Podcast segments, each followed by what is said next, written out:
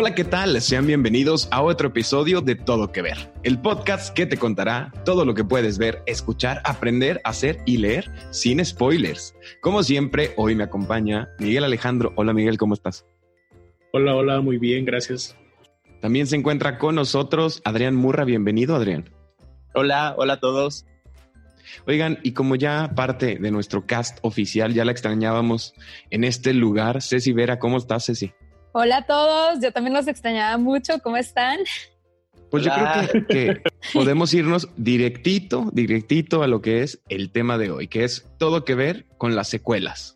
Cada película exitosa en estos días parece tener una secuela. Es difícil capturar un rayo en una botella dos veces. Por lo menos eso dicen. Y es que algunas secuelas se apoyan tanto en el concepto de la primera película que se siente como una repetición floja.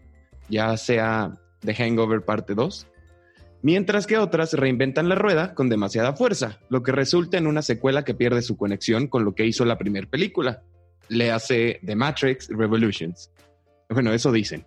Muchas veces las películas se escriben como una película única. El problema surge cuando intentas agregar capítulos adicionales a una historia que debería ser autónoma. Es como cuando Chris Carter intentó escribir un segundo arco de historia en los archivos X o los expedientes X después de que el primero hubiera concluido. Simplemente esto no funciona.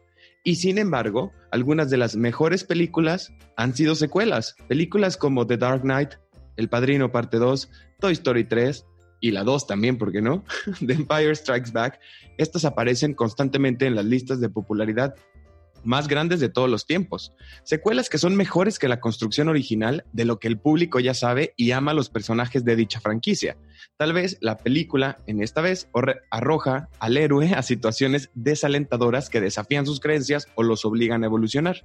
Tal vez la película infunde humor en una serie tradicionalmente trágica o conmovedora en una franquicia históricamente cómica.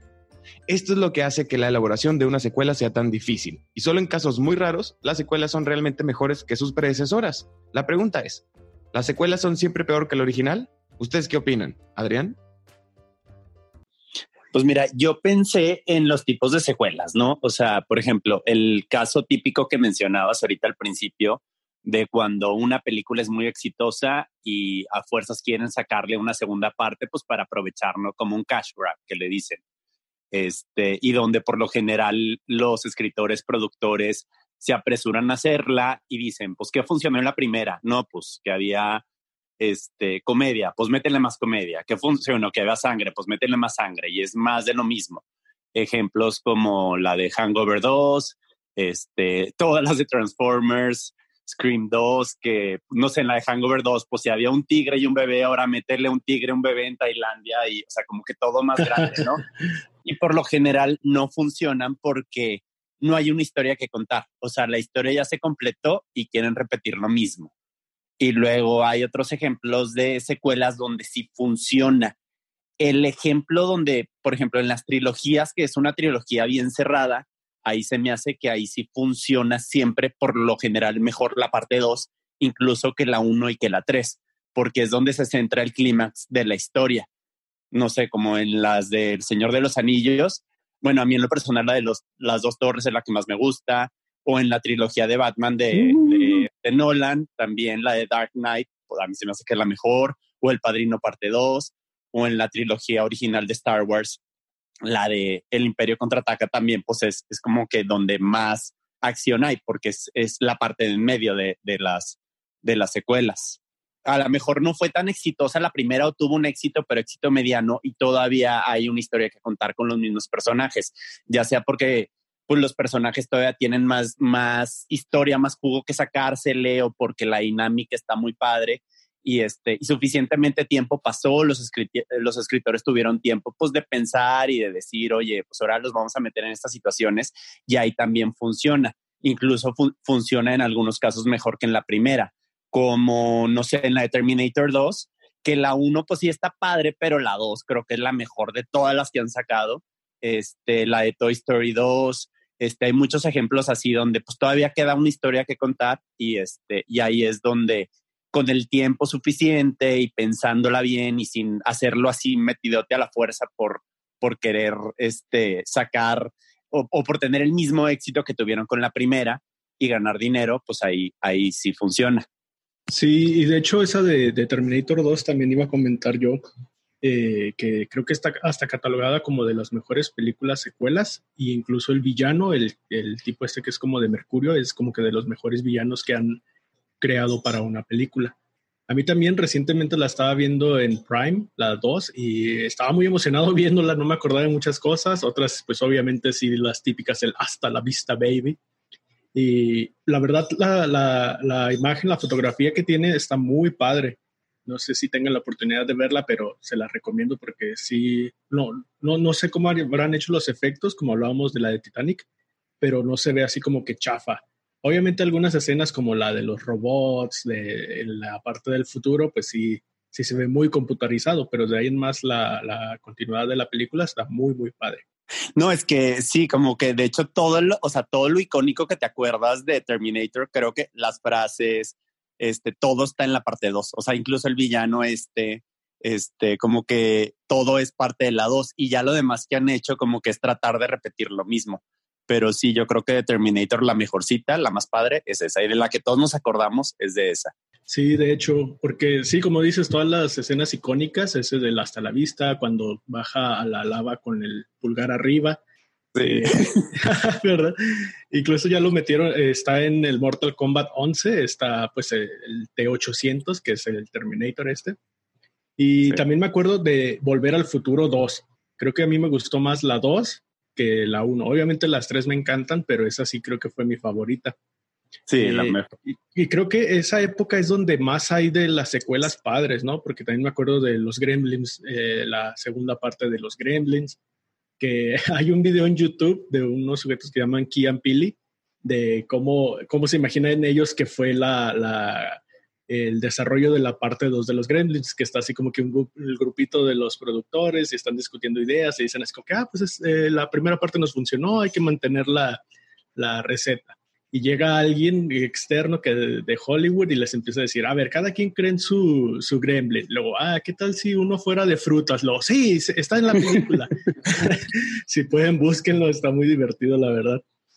Y, por ejemplo, bueno, no sé si también entraría como los, los reboots o los remakes, de, como una segunda parte de una película que ya hicieron. Y me acuerdo mucho de cuando Ceci nos contó, eh, sí fue Ceci, bueno, yo creo que sí, de la Charlie la fábrica de chocolate. A mí me encantó la, la, la, ¿cómo sería? El reboot de, el reboot, Tim Burton. Ajá. Se me hizo la verdad muy padre, muy entretenido y me gustó más que la uno. Ajá. No sé, ¿tú cómo ves, Ceci? Pues fíjense que coincido mucho con lo que dicen ustedes. Pienso que hay películas que desde un principio están hechas para tener secuelas, o sea, simplemente Harry Potter, El Señor de los Anillos, este, Los Juegos del Hambre, todo ese tipo de películas, la verdad pienso que son una historia que definitivamente está hecha para que lleve varias películas. Entonces creo que en ese tipo de películas funciona pues excelente.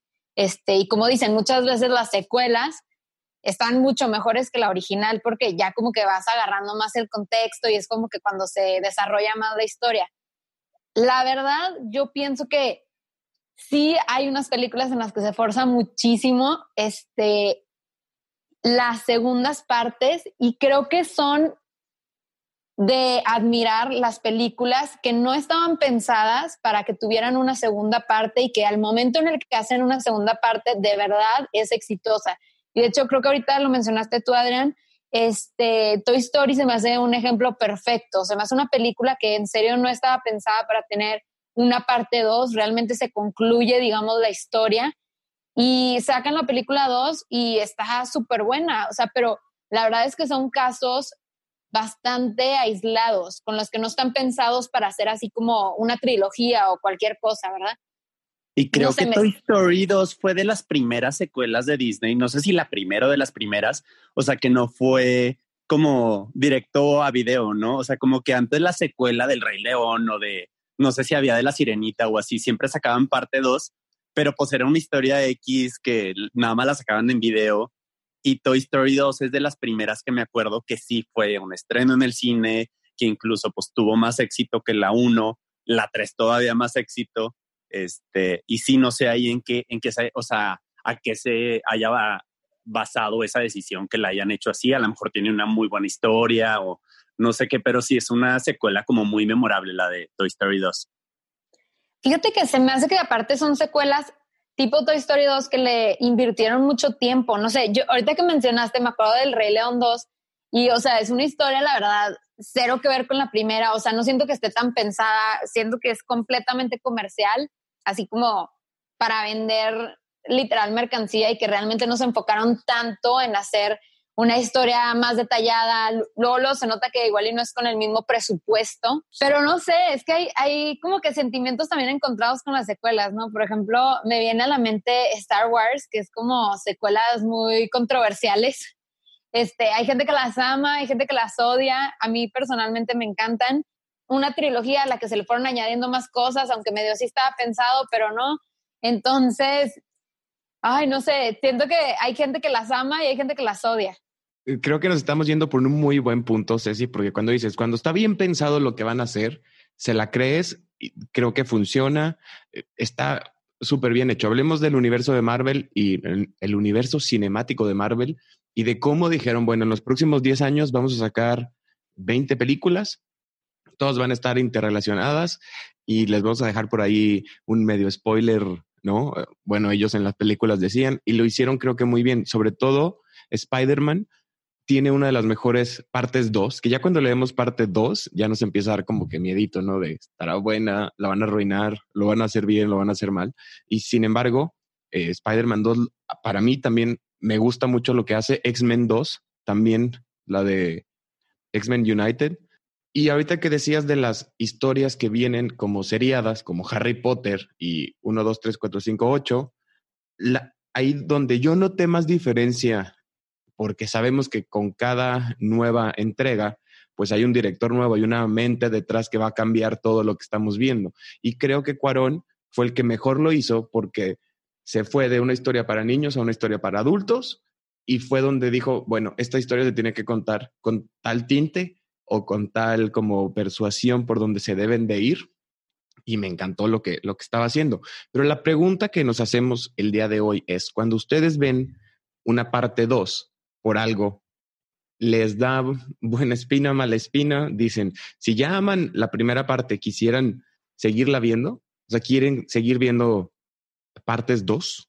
Pues depende, ¿no? O sea, hay veces que dices, por lo general, si te gusta mucho una película, obviamente quieres seguir viviendo en el universo de los personajes y dices, claro que quiero más historias, más, este, convivir con ellos otra vez, pero luego hay veces que te ponen una dos que dices, híjole, mejor si hubiera quedado en la uno, como que ya hasta te arruina tu imagen de la primera el saber que ya no pasó lo que querías que pasara o que ya la historia pues ya no, no venía al caso, ¿no?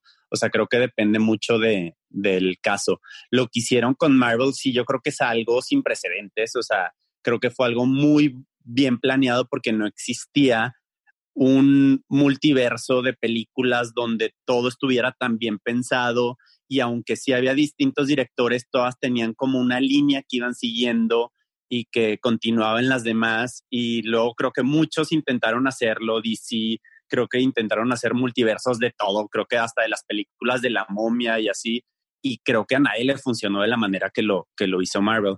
Pero pues sí, depende mucho de, de, de, la historia original, o sea, qué tanta historia haya por contar y de que también hagan la, la segunda parte, ¿no? Para que no te arruine la, la primera.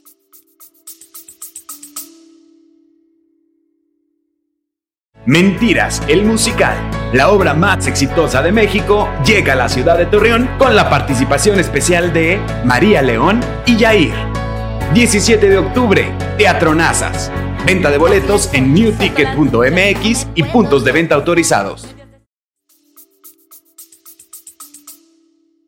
Sí, fíjense que justo quería comentar de ese tema. Pienso que las historias que ya están terminadas, hay veces que es ahí donde no quieres que hagan una segunda parte. O sea, cuando de verdad es una historia súper completa, o sea, 100% terminada, la verdad, aunque estés en el mismo universo, no te encanta. O sea, por ejemplo, pienso yo en mi caso, amo Harry Potter, pero no sé si me gustaría ya que saliera otra película.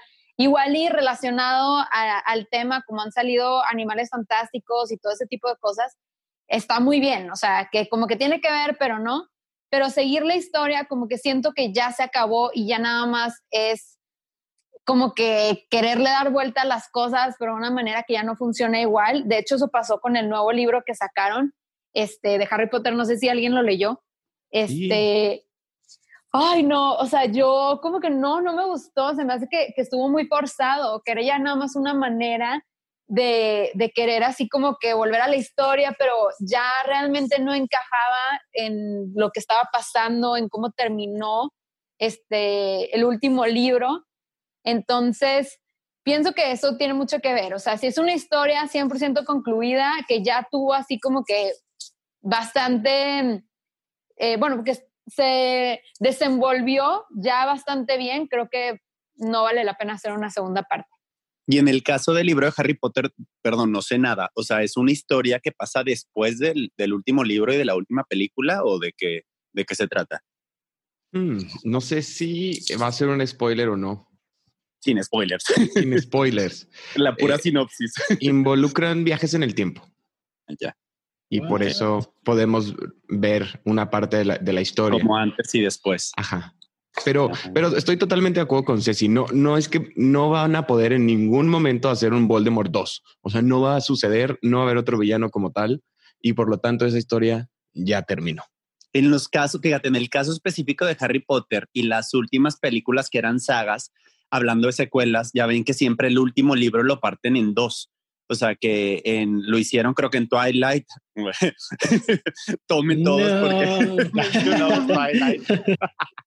este, en las de, de Hunger Games, que siempre el último libro, como dicen, no, pues hay que extender esto porque si la sacas como una película, pues ganas como una película y si la sacas como dos, pues los fans ya la van a ver. Siento que, este, que es una mala práctica, la verdad. Yo en lo personal, por lo general, o sea, el último libro, la parte uno, se me hace muy aburrida de todas estas este, historias porque no pasa nada, como que tienen que dejar todo al final y te dejan incompleto. Y los demás, pues sí es una historia completa porque está siguiendo una película, un libro. Pues sí, es que, por ejemplo, también pasó con las del Hobbit, que se me hizo ah, raro que lo hicieran de esa manera, porque pues eh, el Hobbit era un solo libro y lo hicieron en tres. y súper chiquito, ¿verdad? Súper chiquito el libro aparte. Sí. ¿Y le inventaron mucho o qué? Pues sí, sí le agregaron unas cosas, obviamente, igual que en El Señor de los Anillos, pues pasan de diferente manera, pero yo creo que también parte de lo que tiene que ver es que metieron cosas que pasan, o sea, que por ejemplo en el libro de la comunidad del, anillo, eh, Gandalf lo cuenta de lo que pasó cuando se va en el periodo de, del viaje este con, la, con, la, con los enanos y con eh, Bilbo. Y esa parte lo metieron en, el, en las películas del Hobbit, en lugar de que estuvieran las del Señor de los Anillos. Y ahí, ahora sí no sé qué tan pensado estaba que iban a sacar pues El Señor de los Anillos y El Hobbit y por eso lo hicieron de esa manera. O si de plano no iban a sacar El Hobbit y por eso fue como que, ay, ¿qué más le metemos para poder completar esta trilogía? O quizás lo, que, lo que lo rescata ahí es que hay un principio y un fin, que ya sabían que iba a pasar y ya nomás le fueron metiendo como capítulos por dentro. Pero como inicia y como termina, pues sí lo tenían escrito por ahí porque no se lo tenían que inventar de ningún lado. Y creo que eso ayuda muchísimo cuando están haciendo, vamos a hacer tres películas, ok, va. No, no es tanto como renovar una, una franquicia de algo que ya había terminado. Otro ejemplo que, que ahí les va, porque tiene mucho que ver con, con el año 2020. legalmente rubia. Legalmente rubia creo que lo hace muy bien la 1. Me encantaba ver a Reese Witherspoon en su papel de Elwoods. Después sacan la 2, que la 2 tampoco no es tan mala porque contiene todo, es una comedia, al final digo, creo que está padre. Y resulta que este año dicen, vamos a hacer legalmente Rubia 3. Y digo, ¿por qué no? El personaje no tiene nada escrito, no, es, no viene de, una serie de, un libro donde diga, bueno, ya se acabó la historia del Woods. Pues no, la chava sigue creciendo y qué padre verla ahora que, que va a tener pues más edad y, y va a estar practicando leyes en, en otros lados. claro, y ya pasaron suficientes años y a lo mejor si eres fan de la primera o de la segunda dices, pues, ¿qué está pasando con el Woods? Y ya te van a poner, pues ya tiene sus cuarenta y tantos, o sea, no creo que sea la misma historia. Entonces sí da para mucho, ¿no? Aparte la va a escribir Mindy Kaling, entonces yo creo que va a estar muy bueno. Siento que ese tipo de películas, como dicen, sí tienen mucho potencial porque tienen un final, pero en realidad lo puedes sacar ahorita de que ya más grande, lo que estaba viviendo ella como abogada y todo ese tipo de cosas, y da para mucho, como dicen. O sea, creo que el problema es también con las historias que están 100% ya cerradas, o sea, donde ya no hay nada más que, y que quieren sacar así como a los hijos, o que el hermano, o que de la nada vuelva a pasar lo mismo. O que reviven gente que ya habían matado. Un, un, gran ejemplo de lo que dice Ceci podría ser Full House. Full House fue muy buena, fue muy, exitosa, quizá a nuestra generación no le toca, y ahora que regresan con Fuller House, pues no es lo mismo. O sea, se quedaron en un, pues sí, en una década que, que no es la de ahorita. ¿Sabes? Y también me acuerdo ahorita que dije eso de que reviven gente como en Friends, de cuando era el doctor Drake Amore que de repente le cambiaron el cerebro a, una persona y así que tanto. Y creo que también pasa como en las series, ya ves que se terminó Friends, creo que esas se les llaman spin-off, que cuando continúan pero con la historia de un personaje. Eh, ah, la de Joey, sí, sí. La de Joey, que no, era mala, ajá, no era mala, pero no sé, como que uno se quedó con querer, querer seguir viendo Friends y no sé, como que no, no terminó de encantar. Friends era la dinámica de los seis, o sea, ya Joey era una comedia cualquiera, la verdad. Y sí la veías por morbo, pero pues ya después del segundo o tercer capítulo decías, pues no, no es Friends. Ajá, y, sí. y sí, a lo mejor ahorita como hay tantas, ya que estamos hablando de series, y, o sea, y también películas que salen a cada rato, creo que los productores o la gente que invierte, este, dice, a ver, ¿qué es más fácil? Que vea, que la gente le ponga clic en Netflix a ver algo que ya conoce o que vaya a pagar un boleto de cine por algo que ya le gustó a que le vendas una historia nueva. Yo creo que también por eso es parte de, la necesidad de estar siempre en reboots, secuelas, en universos que ya existen, en, porque ya tienes un público que ya está ahí, que va a ir independientemente de cómo esté. A lo mejor si está mala, pues ya se corre la voz y no va tanta gente después, pero de entrada, pues ya hay gente interesada en ver tu producto creo que es parte de, la intención de, que sigan haciendo tantas secuelas y tantos reboots y tantos revivals y tantos universos compartidos. Yo no estoy tan en contra de cuando es en un mismo universo, pero que no se meten tanto con la historia original. Ahorita que estaban diciendo lo de Friends, se me vino a la mente esta serie que se llama Better Call Saul. No sé si la vieron, que es como el abogado que... Ajá, y la neta sí es buena, o sea, pero como que siento que en realidad no se mete nada en la historia original de la serie, o sea, como que ya es su propia historia y eso es lo que la hace padre. Igual siento que pasa lo mismo con la de Animales Fantásticos de Harry Potter, que realmente no está tocando ya la historia original. Claro. Sí, en Better Call Saul sí le meten algunos personajes que estuvieron en Breaking Bad, pero creo que lo más interesante de Better Call Saul son las historias originales, o sea, son las cosas que no viste en la serie. A lo mejor te enganchó, a los que eran fans de Breaking Bad porque dices, pues quiero seguir viendo a tal personaje, pero ya si está bien hecho el producto, este, pues ya eso sirvió como un gancho para atraer gente y luego ya, pues si, si es bueno tu producto, pues lo van a seguir viendo.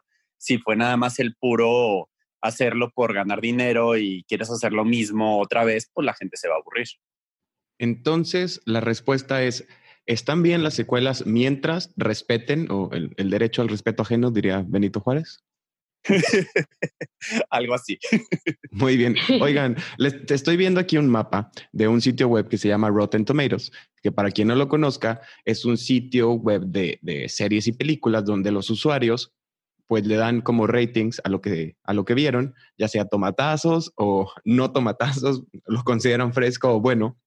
Y el mapa está muy interesante. Les voy a leer cuáles son mejores que sus eh, películas originales o sus series originales.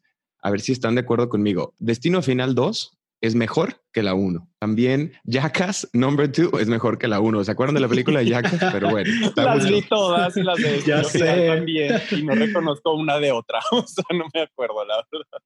Batman regresa.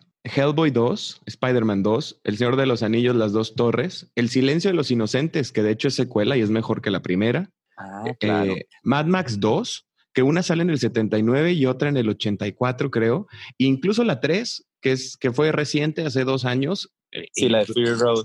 Tuvo nominaciones al Oscar. Que eso como, o sea, nunca hubiera pasado antes. Claro.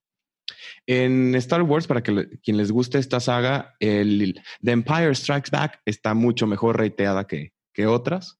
Eh, The Dark Knight también. Stuart Little 2, si alguien la vio. Madagascar 2. Bueno, son todas las, que veo así como reconocibles. Yo me atrevería a incluir ahí a Batman y tal vez a Trek 2, siento que puede haber ah, opiniones divididas.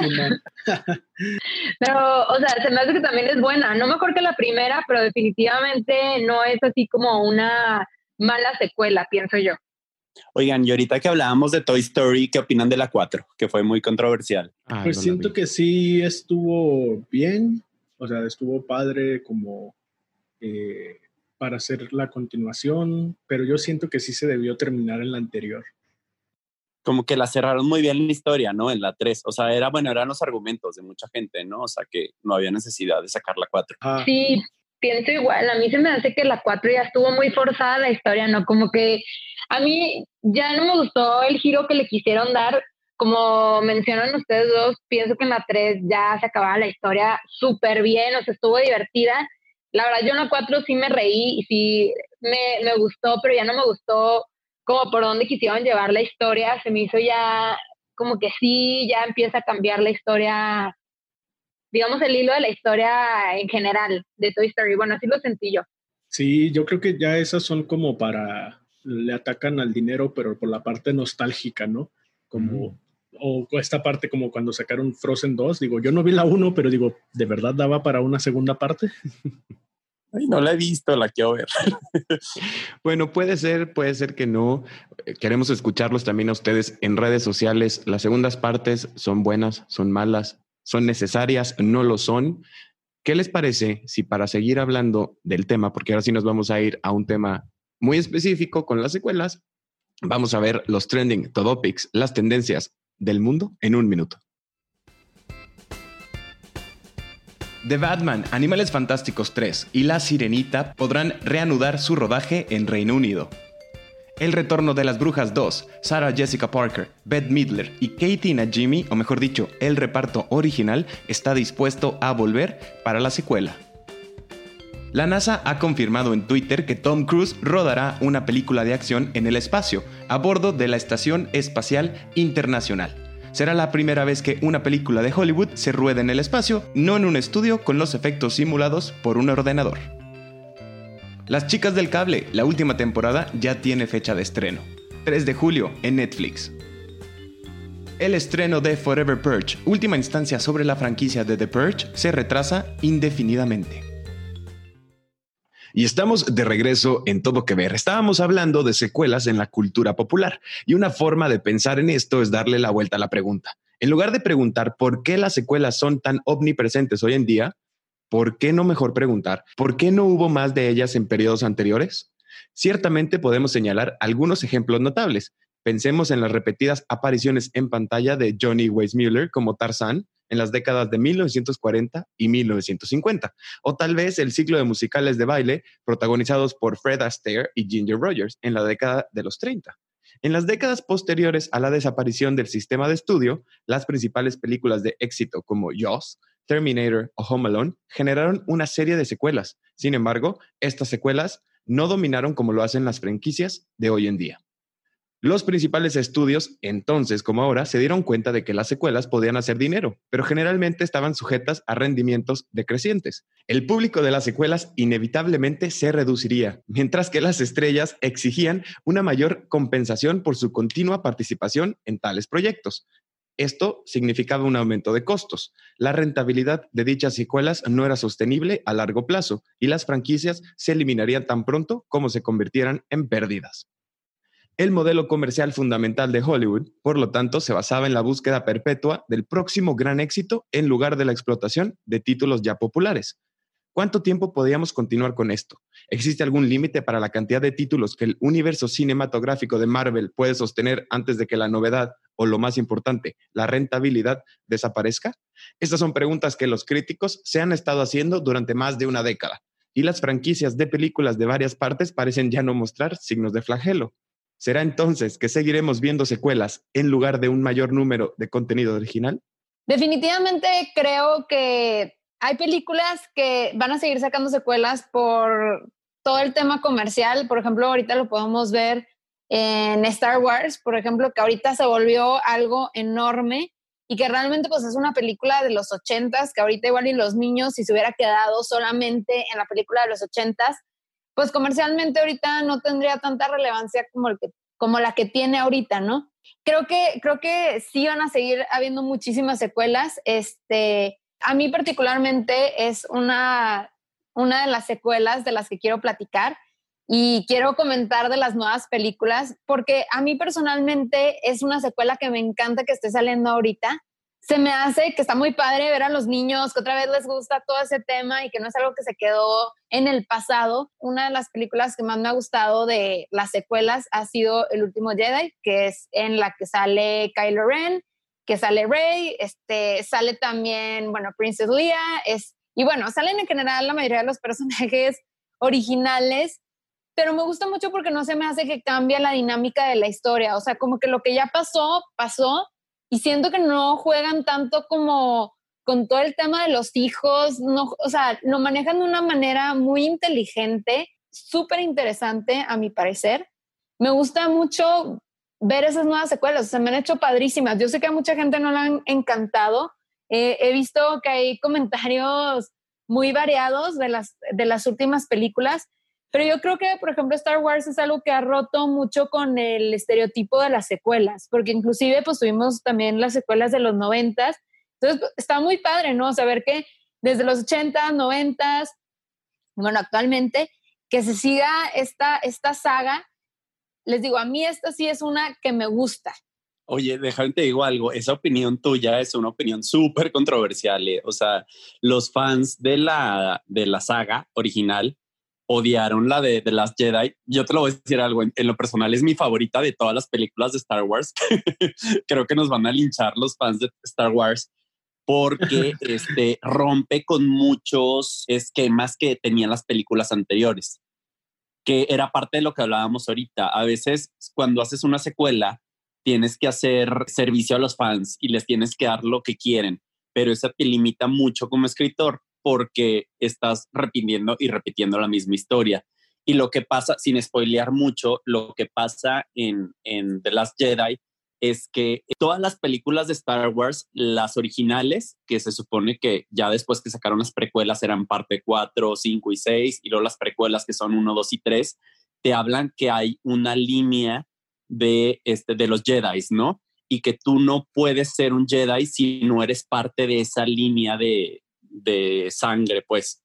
Y acá como que le meten una idea de que no necesariamente, o sea, no tienes que ser un descendiente de tal familia para llegar a ser algo. Y eso específicamente que hicieron fue lo que enfureció a los fans y hizo que, de hecho, el director de la segunda película iba a dirigir la tercera, es este Ryan Johnson que hizo la de Knives Out, no sé si la vieron, salió el año pasado en el cine, buenísima si no la han visto, y cada que escriben algo de él en, en internet, los fans de Star Wars lo atacan, que es el peor director del mundo, porque arruinó su saga, porque arruinó lo que ellos tenían su idea en la cabeza de lo que era Star Wars y que eran los Skywalker. Y creo que en la última, que la verdad no la he visto todavía, como que lo corren a este director, regresa J.J. Abrams y como que medio trata de enmendar todos esos esas cosas que los fans creían que eran errores.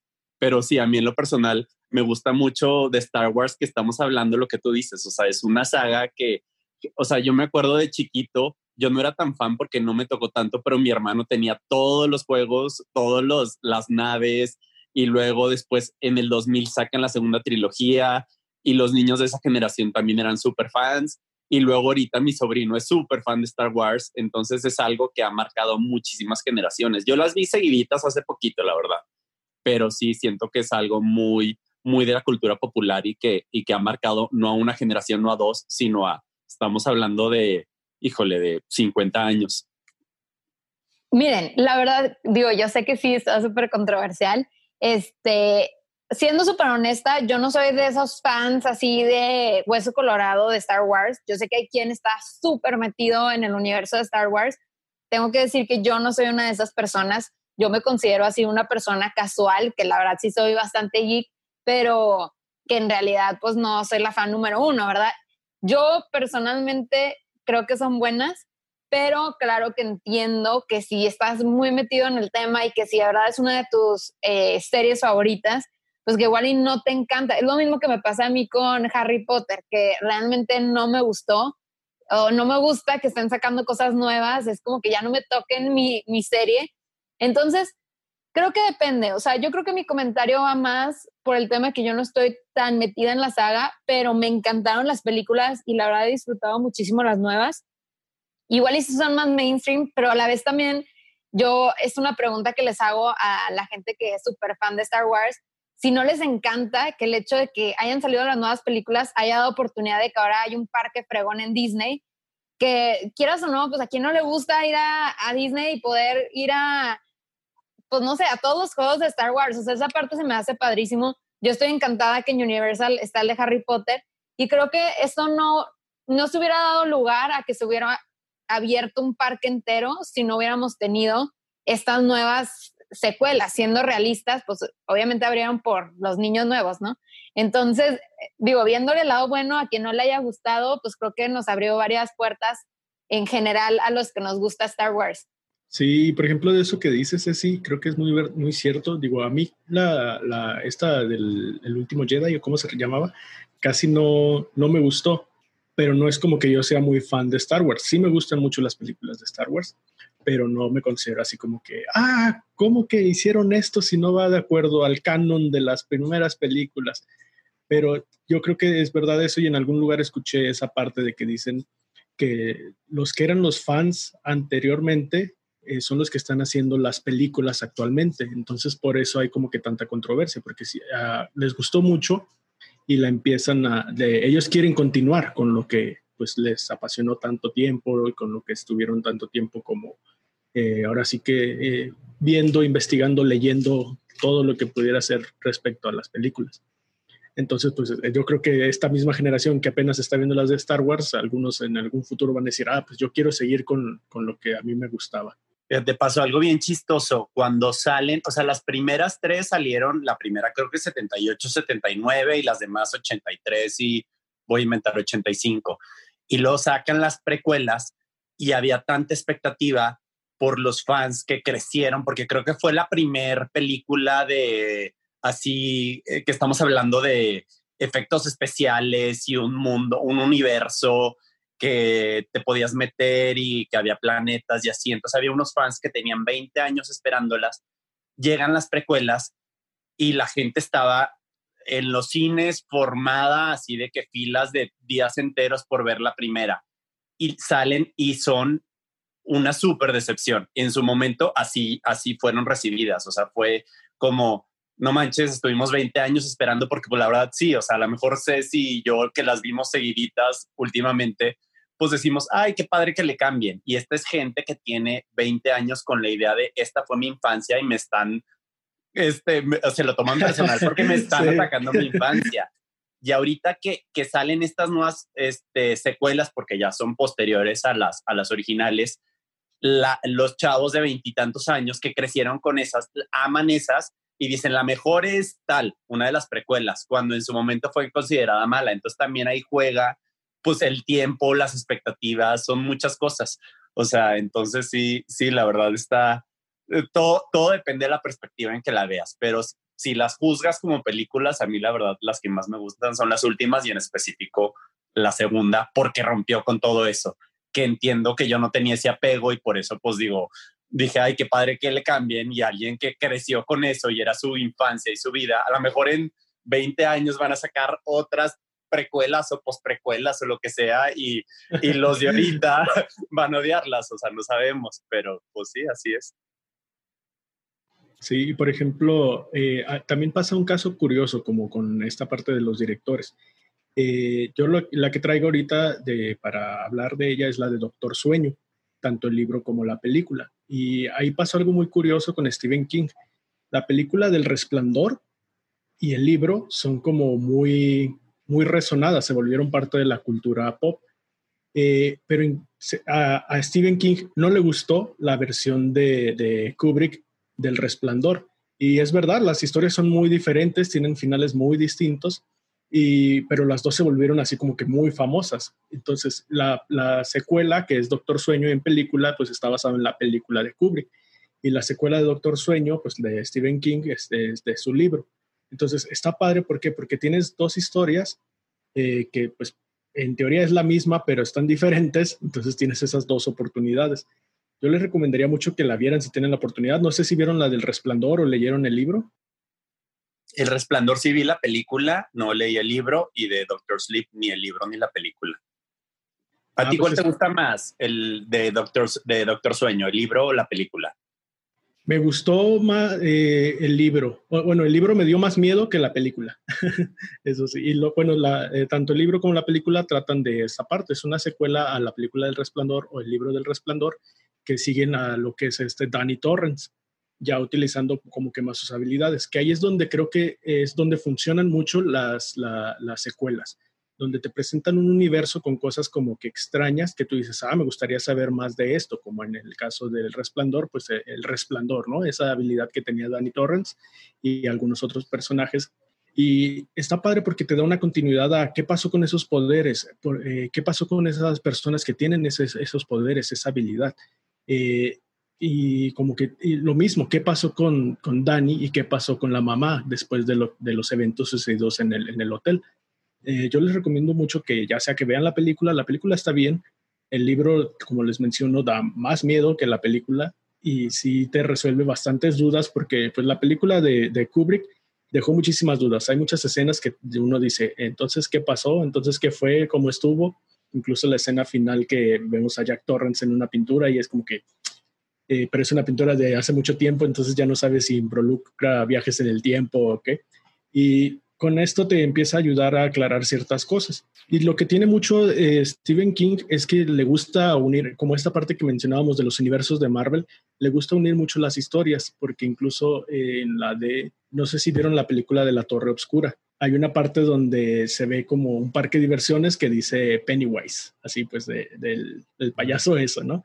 Y también creo que hay un como en la del cementerio de mascotas, se me hace, en la nueva, eh, hay un letrero que dice así como para Derry, o sea, la ciudad de donde pasa lo de eso, el payaso. Y tiene una, un- una saga de libros que se llama La Torre Oscura, que también hacen como que esto, toman de todos los libros y dan como que pequeñas pistas, señales de que quizá todo el universo que él está construyendo está conectado de alguna manera. Fíjate, Miguel, que ahí tocas un punto muy interesante y me hace recordar este libro y también ya serie, que también ya está en, parte 2, que es Big Little Lies. El libro creo que está muy bien tratado en, en la primera parte porque es una miniserie, ¿no? De siete, siete capítulos eh, de HBO y lo hacen muy, muy bien. En el libro, al final hay un epílogo de una hoja y media donde habla un poco de qué pasó con los personajes después y te empieza a decir, ¿no? Como Celeste eh, volvió a trabajar y tal, hizo esto y tal y tal. Y con esa hoja y media fueron capaces de hacer todavía una temporada 2, que hacen una temporada 2 magnífica de algo que, que dices, obviamente está pasando y está resonando en las cabezas de todos porque hubo un, un homicidio, hubo eh, unas familias, bueno, una familia se queda pues sin papá y qué pasa con los hijos y los hijos empiezan a tener problemas, ¿no? De, de enojo, que digo, está puesto ahí, pero quizás en una parte 2, si no lo hubiéramos visto porque no hay libro 2, no hubiera cerrado tan, tan bien como lo hace la serie. Para hacer también, como te digo, es una miniserie y para que la segunda parte sea igual de buena que el libro, significa que de verdad creo que lo hicieron excelentemente bien y también ahí toca un, tema de Adrián, que es quien lo está escribiendo, pues ya conocía la historia muy bien. Sabemos que los escritores de Big Little Lies 2 son los mismos que la 1 y por eso lo hicieron, o sea, lo, lo, hacen parecer tan fácil que puedan lograr hacer otra temporada de otros siete episodios y que sea excelente. Digo, ahí también entra Meryl Streep y que hace un papel, o el mejor papel que he visto que está haciendo en, en la década de Meryl Streep de ahorita, ¿no? Que ya es como la abuelita enojona, pero que trae unos problemas, obviamente, eh, porque sin spoilers no les puedo decir por qué, pero está súper, súper interesante. Así que quien nos esté escuchando, si no ha visto Big Little Lies, creo que es hora de hacerlo. Bueno, ya hablando de secuelas en específico, este, una de mis secuelas favoritas, si no es que mi favorita, es la de la trilogía de, de Batman de Christopher Nolan, la de El Caballero Oscuro, The Dark Knight. Este, se me hace una película, creo que es de las películas que más veces he visto. Este, y sí creo que es también parte de lo que decíamos hace rato, ¿no? O sea, es tan buena porque es el capítulo de en medio, el clímax de una historia bien construida de inicio a fin. Este, pero lo que me gusta de esta película es que te mantienen en tensión desde la primera escena, o sea, desde la escena que está el Joker asaltando, este, y creo que toda la gente se acuerda de, del Joker y es lo que se, nos llevamos todos de esa película, sobre todo por la gran actuación de, de Heath Ledger, que ganó el Oscar, este, incluso pues después de haber muerto, pero hay una parte en medio de la película muy larga donde ni siquiera sale el Joker, este, y sale toda esta historia de Harvey Dent y hay unas escenas que te mantienen en tensión, eh, que no las quiero describir, pero, o sea, que de hecho todavía me acuerdo de ellas, así como si fuera la primera vez que las hubiera visto. Creo que es una película que cada escena tiene una razón de ser, va, va creciendo el, el, suspenso y la tensión. Para mí es mi, mi secuela favorita y creo que es parte de eso. Ahorita que decías de Big Little Lies, sí me encantó la segunda temporada, pero este, creo que eh, se pudo haber quedado perfectamente en la 1. Afortunadamente tenía unos escritores muy buenos, unas actrices como Reese Witherspoon, Nicole Kidman, la, eh, agregaron a Meryl Streep que hicieron un, este, que hizo muy buen papel y, este, y eso ayudó a que quisiera seguir viviendo en el universo de estas personas y, viendo cómo se peleaban entre ellas o cómo eran amigas entre ellas, pero sí, este, sí, sí, sí, me, encantó la segunda temporada. No hubiera pasado nada si no la hubieran puesto y se hubiera quedado ahí, pero es de los pocos ejemplos donde que no era necesaria una segunda parte creo que no estoy arrepentido de que, de que haya existido. Ahora sí que, ahora sí que en, en, esa todo que ver con las secuelas y las secuelas psicológicas que tuvieron en los eventos de la temporada 1. Yo lo que les traje es, es, un, es un libro que también digo, ya es una franquicia muy, pero muy gigante, que es Los Juegos del Hambre. Se dice que eh, en, en, la trilogía de, de libros, el 2 es el peor de los tres porque eh, Susan Collins empieza a novelear, o eso dicen los, los críticos, ¿no? Empieza a irse por una historia eh, y lo comparan con Twilight y ojo, no fui yo, no fue Adrián, no fue Miguel, fueron los críticos.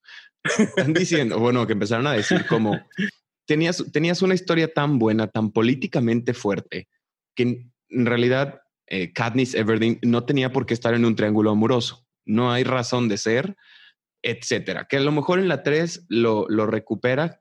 Bien podríamos decir, bueno, quizás lo reescribió en cuanto, o sea, en el, entre la 2 y la 3, y por lo tanto la 3 termina siendo mejor. Y también se decía que cuando empezaron a hacer las películas, pues la gente o los fanáticos tenían miedo de que la película 2 también iba a ser un, pues un fracaso, porque la, la 1 había sido muy, pero muy buena, había recaudado, y aquí tengo la nota, 130 millones en sus primeros días de estreno, que eso es eh, inimaginable, nunca sucedía. Eh, de hecho, vuelvo a mencionar a Twilight porque Twilight hace 120 millones en sus primeros cuatro días. Pero bueno. Como si necesitaras una excusa, pero.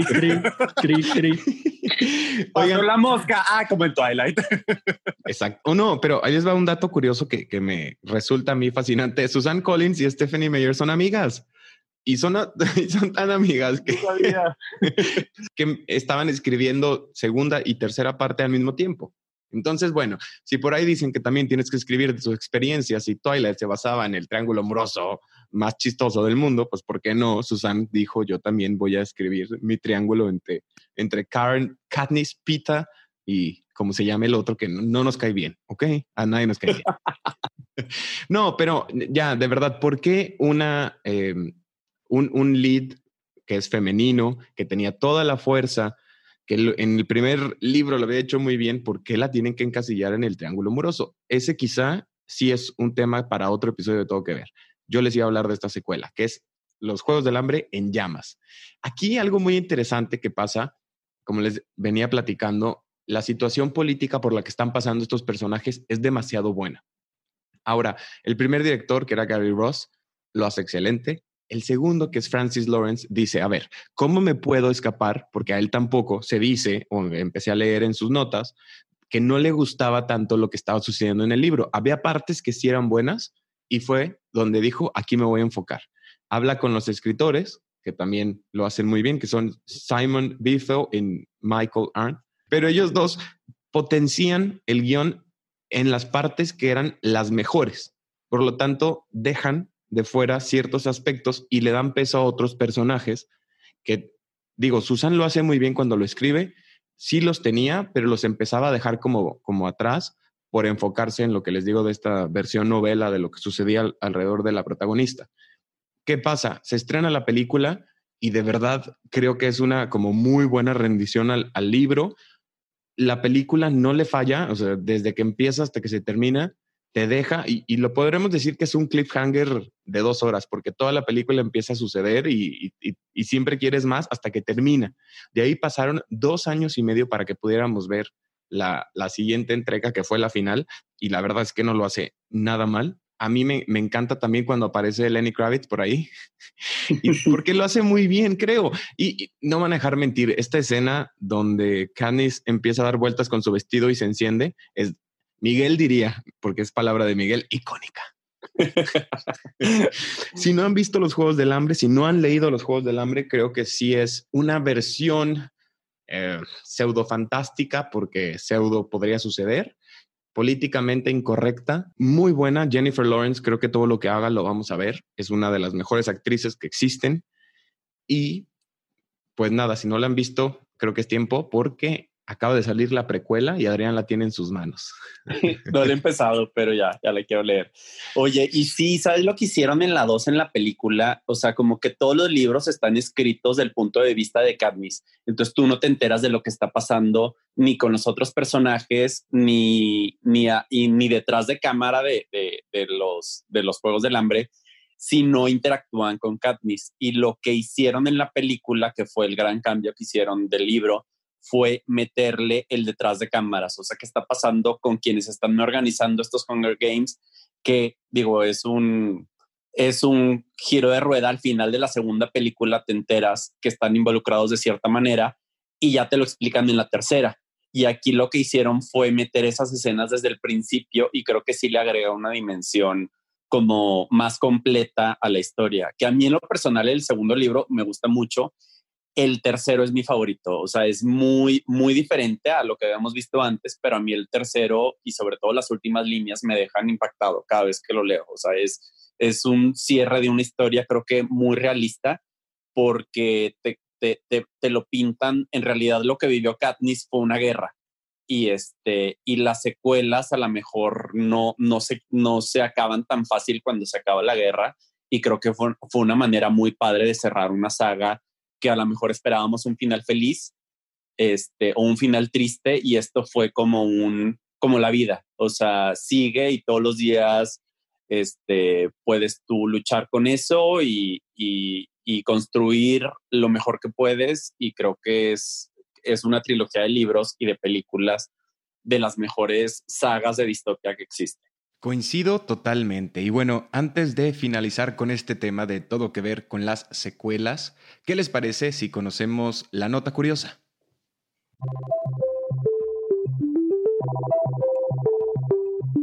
Los museos después de la pandemia. Ante la contingencia actual, cientos de establecimientos, incluidos los museos, se han visto obligados a cerrar sus puertas para evitar la conglomeración de personas y por lo tanto prevenir el contagio. Sin embargo, algunos de estos museos tal vez no tengan la solvencia ni la capacidad para reabrir sus puertas una vez superemos la pandemia. De acuerdo con los reportes de la UNESCO y el Consejo Internacional de Museos, hasta el momento hay un 90% de museos cerrados en todo el mundo, es decir, cerca de 85.000 instituciones. Además, reportan que más del 10% de estos museos no reabrirán. Los museos se han convertido en las instituciones base que se perfilan como los medios idóneos para difundir, promulgar la cultura y el arte. Sin embargo, ante el cierre de estos, no solo se pierden trabajos que están directamente ligados, es decir, desde los guardias de seguridad hasta curadores o administradores, sino también en el resto del circuito del arte. también se pierde la oferta cultural y de conocimiento. En palabras de la UNESCO, los museos juegan un rol vital en nuestras sociedades. No solo preservan nuestro patrimonio común, sino que también brindan espacios que promueven la educación, la inspiración y el diálogo, basado en valores de respeto y diversidad cultural. Los museos fortalecen la cohesión social, fomentan la creatividad y son transportadores de la memoria colectiva. Además, su papel en la promoción del turismo es un motor clave del desarrollo económico sostenible, tanto a nivel local como nacional que será esencial para superar la crisis en los próximos meses y años. De esta forma y lamentablemente, en pleno 2020, nos enfrentamos a una realidad que involucra menos museos y menor oferta cultural, por lo cual, en medida de lo posible, te invitamos a visitar tu museo más cercano.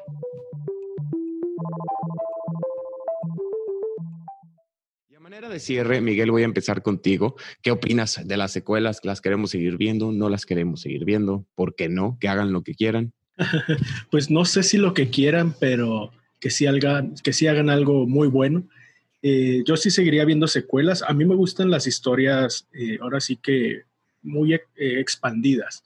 Que si te dicen, ah, tal persona tiene poderes, ah, pues que en otra película te digan, ah, y tiene poderes porque los obtuvo de no sé dónde como ahora las últimas que salieron de eso, de, del capítulo 1 y capítulo 2, eh, creo que sí adentraron un poco más en el, origen de, eso, de cómo existió él o por qué estaba ahí. En la película antigua sí, eh, pues era un poco más de terror, terror, o sea, se basaron más en asustarte. Y el libro, ahora sí que una disculpa a todos los fanáticos de Stephen King, no lo pude terminar, se me hizo demasiado largo, eran 1500 páginas y me quedé como por ahí de la mil, creo, porque dije, creo que podría haber estado leyendo otros libros.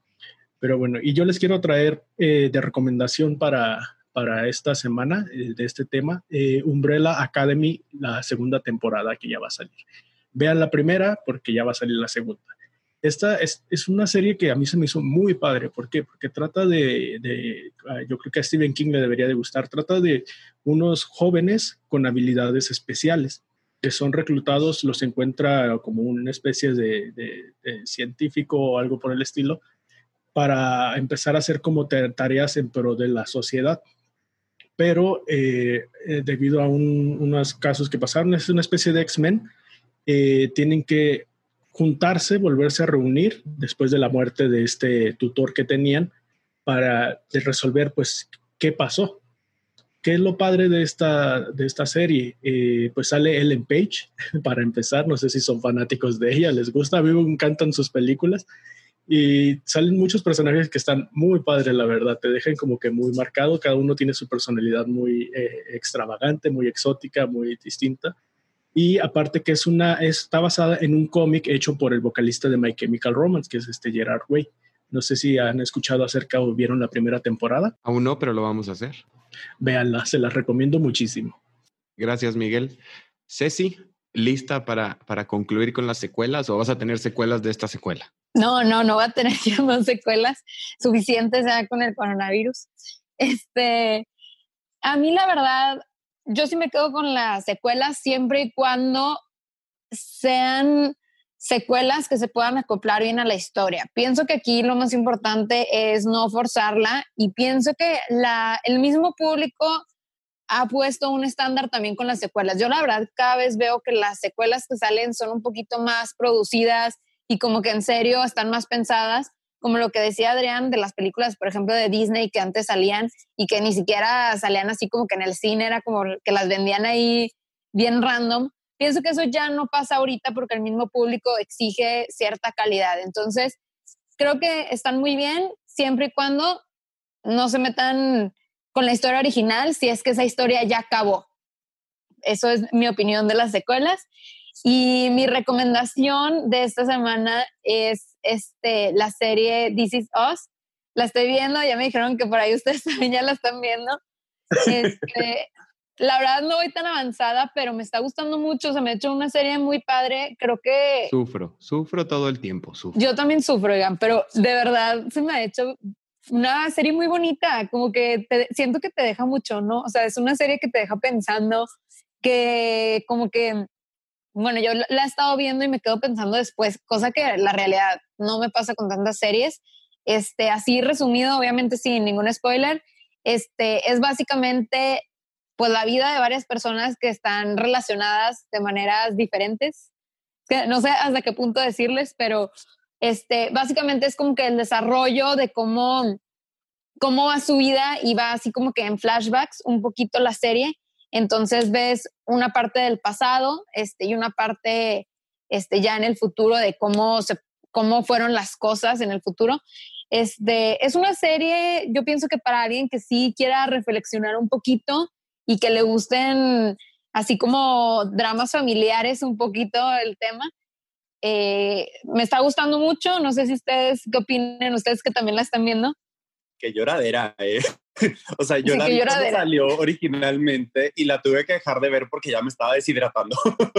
y apenas recientemente la estamos retomando y sí, la verdad es, o sea, es una serie muy humana y las escenas en donde lloras no es una escena como las típicas escenas manipuladoras que sientes que está una mano así saliendo de la pantalla picándote en el ojo de que llora, llora. O sea, de repente, como que toda la historia del capítulo, en una escena, en una mirada, en un segundo, te hace clic algo y hace que llores y dices, ¿por qué estoy llorando?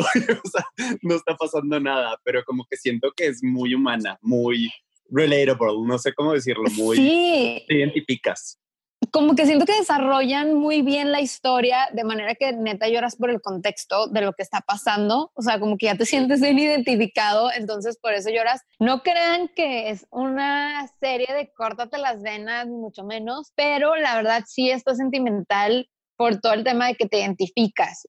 Eh, a mí me está gustando mucho, la estoy viendo por Amazon Prime y pienso que sí vale la pena. O sea, esa es mi, recomendación de esta semana. Apenas voy avanzando en los capítulos, entonces ya después les platico qué me parece cuando termine la primera temporada, pero me ha gustado mucho.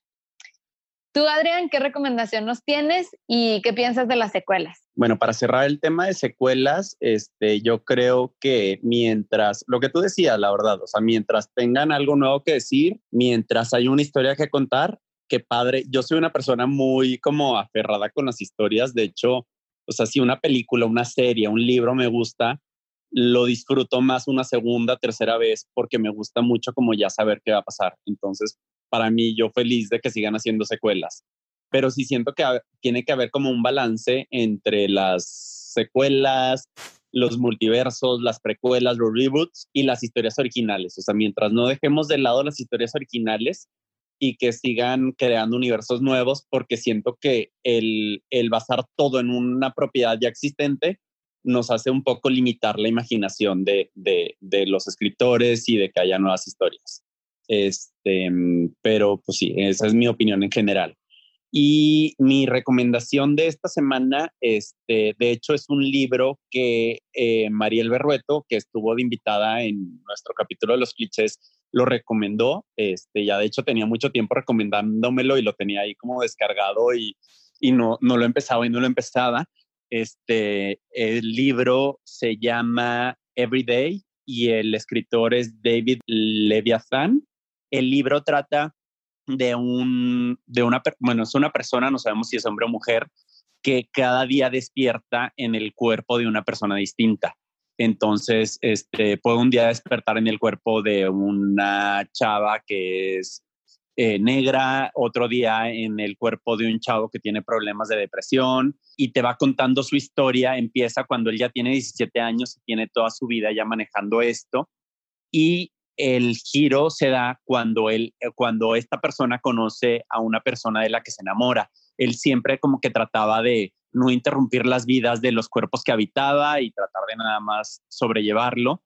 Y en ese momento como que él, cuenta él encuentra un propósito en su vida y de ahí parte la historia. Es una historia que la verdad es muy adictiva porque cada capítulo creo que el escritor tiene un ingenio muy grande en, en la variedad de personajes que utiliza de los cuerpos que está habitando este ser este, que dices, claro, como no se me hubiera ocurrido esto, esto, esto, y los distintos enfoques y la perspectiva que le da a esta persona el estar habitando a tanta gente. No sé todavía muy bien cómo, cómo qué opino de, de, la historia, pero lo que sí les puedo decir es que si lo empiezan a leer, no lo pueden dejar de leer. Algo que mencionó Mariela en su capítulo es que tiene como muchas, muchas citas muy muy como que te llegan, o sea, mucha, el juego de palabras que usa este escritor tiene una manera de decir frases que, que te llegan y que te hacen ver como realidades muy padres, entonces lo recomiendo. Se llama Everyday y el escritor es David Levitan. Este, tú, Fer, ¿qué recomendación? Bueno, ¿qué opinas de las secuelas para concluir y qué recomendación nos tienes para, el, para esta semana? Gracias, Adrián. Bueno, yo para secuelas digo, para que una película, una serie, un libro supere como un subproducto del original, pues sí es una tarea complicada, pero cuando me gusta algo, siempre vamos a, querer más o siempre voy a querer seguir viendo más y más. le hace Mean Girls 2 y Mean Girls 3, chicas pesadas 1, 2 y 3 y 4 y todas las que hagan. Si saliera Lindsay Lohan la voy a seguir viendo, pero bueno, ahí es donde ya me cambiaron a la actriz y quizá ya no me gusta tanto. Y como recomendación, fíjense que me, me, estoy muy, muy, muy, muy feliz porque hoy salió contenido original de una de las grandes autoras que es J.K. Rowling, o mejor conocida como la, la señora que escribió Harry Potter de lanzar los primeros capítulos de una nueva historia que no tiene nada que ver con Harry Potter, no es una secuela, pero al hacer ella algo nuevo, pues es bastante bueno. Se llama The Icabog. Acaba de subir a, su sitio web, que, así se llama también The Icabog Oficial, los primeros dos capítulos y en las próximas nueve semanas va a estar lanzando un nuevo capítulo cada semana. Es una historia eh, fantasía para niños de entre 7 y 9. Ella dice que esta historia la escribió hace más de 10 años, la había guardado y ahora con todo el tema de la cuarentena, pues la, la desempacó, la desenvolvió, la desempolvó, o como se diga. Pero me da gusto que, que siga escribiendo, que no se quede como la escritora que hizo solo un One Hit Wonder, si es que se podría decir así con sus siete libros, pero Ojalá veamos más cosas de ella porque creo que lo hace muy bien. Chicos, muchísimas gracias por acompañarnos en todo que ver con las secuelas, las segundas partes, reboots, remakes y revivals, si es que se puede llamar así. ¿Por qué no, para despedirnos, comenzamos escuchando cómo podemos encontrarte, Ceci Vera? Me pueden encontrar en Twitter como Ceci Vera 19 con Y y con B chica. Y bueno, pues ahí me pueden escribir algo. Este, y también pues puedo contestar cualquier cosa que me manden, eh, si me traigan a mí o al, este, bueno, que mencionen al Twitter de Todo Que Ver, este, para que lo sigan también. Excelente. Preguntas de Twilight, diríjanse con Ceci Vera, no se crean. Miguel Alejandro. Ni modo, Ceci, te tocó. A mí me pueden encontrar en Instagram como Instamaft y si quieren leer algo de lo que escribo, pueden encontrarme en Wattpad como Tinta de Flores, de esta misma manera en Twitter. Escríbanme, no sé usar Twitter, ayúdenme a usarlo. Adrián Murra. Yo estoy en Instagram, Twitter y Facebook como arroba Adrián Murra. Muchísimas gracias y como ya les había comentado, queremos escucharlos, qué es lo que nos tienen que decir, recomendar, platicar o qué temas que quieren que toquemos. Muchísimas gracias, yo soy Fernando Veloz y esto es Todo que Ver.